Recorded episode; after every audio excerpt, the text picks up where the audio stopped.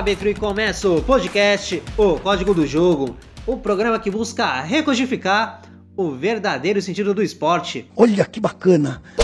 Aqui quem fala é Gustavo Neres, sou o apresentador deste programa e junto comigo na condução do Código do Jogo, nós temos o comentarista Guilherme Salvático.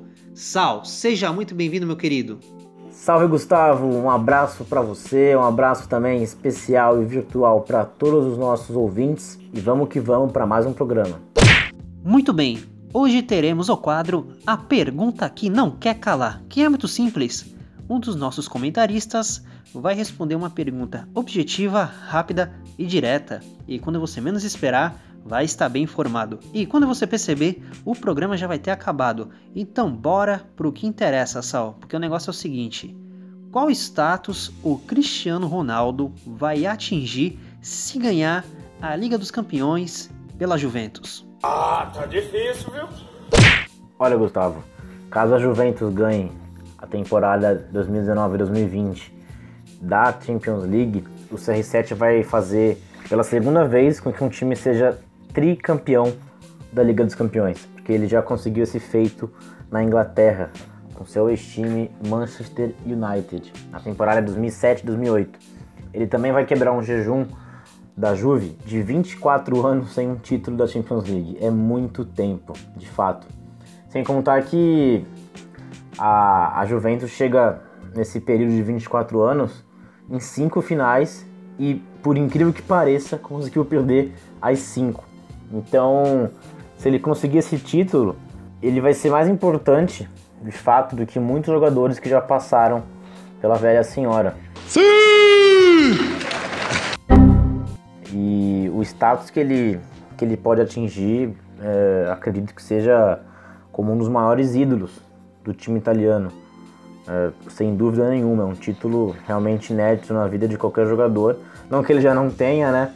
Mas enfim, se a gente for comparar com o futebol brasileiro, a gente pode dizer que ele terá o mesmo papel, digamos que do baixinho, o Romário, na Copa de 94.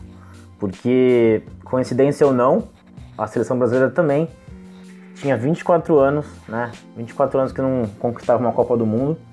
E o Romário acaba sendo um dos heróis daquela conquista, né? Acabou! Acabou! E falando do ponto de vista da carreira do CR7, Caso ele consiga vencer mais uma Champions League, no caso pela Juventus, ele passa a ser o segundo jogador na história do futebol que conseguiu conquistar seis vezes a Liga dos Campeões. O primeiro foi Francisco Gento, né, com seis Champions Leagues nas décadas de 50, 60. Sem contar que ele também acaba tendo uma vantagem na comparação dele com o Messi, né? Porque é uma situação que acaba se invertendo no final do ano de 2012. Porque naquele contexto, o Messi estava conquistando a sua quarta bola de ouro, enquanto o Cristiano Ronaldo tinha apenas uma. É uma, era uma diferença muito grande naquela época. E, claro, ganhando essa Champions League, ele passa a ter duas a mais do que o Messi. Então, é algo que pesa bastante na, nessa comparação dos dois. E para a gente concluir, a gente pode dizer que o CR7 poderá ser tipo um Alex, um Alex europeu, porque o Alex ele é muito ídolo em quatro clubes diferentes. Caso o CR7 ganhe a Liga dos Campeões pela Juventus, ele também passa a ser ídolo em quatro clubes diferentes. É muita coincidência, né?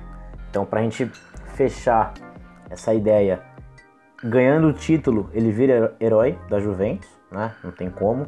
Ele passa a ser o maior vencedor da Liga dos Campeões, ao lado do Francisco Gento vira ídolo também em quatro clubes diferentes e passa a ter uma grande vantagem na comparação dele com o argentino Lionel Messi.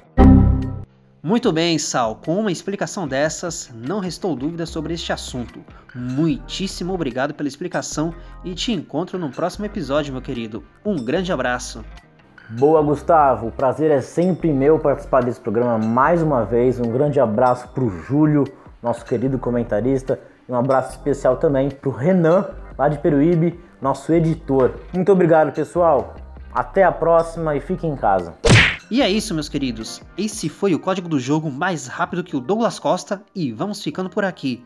Um forte abraço e até a próxima rodada. Até lá!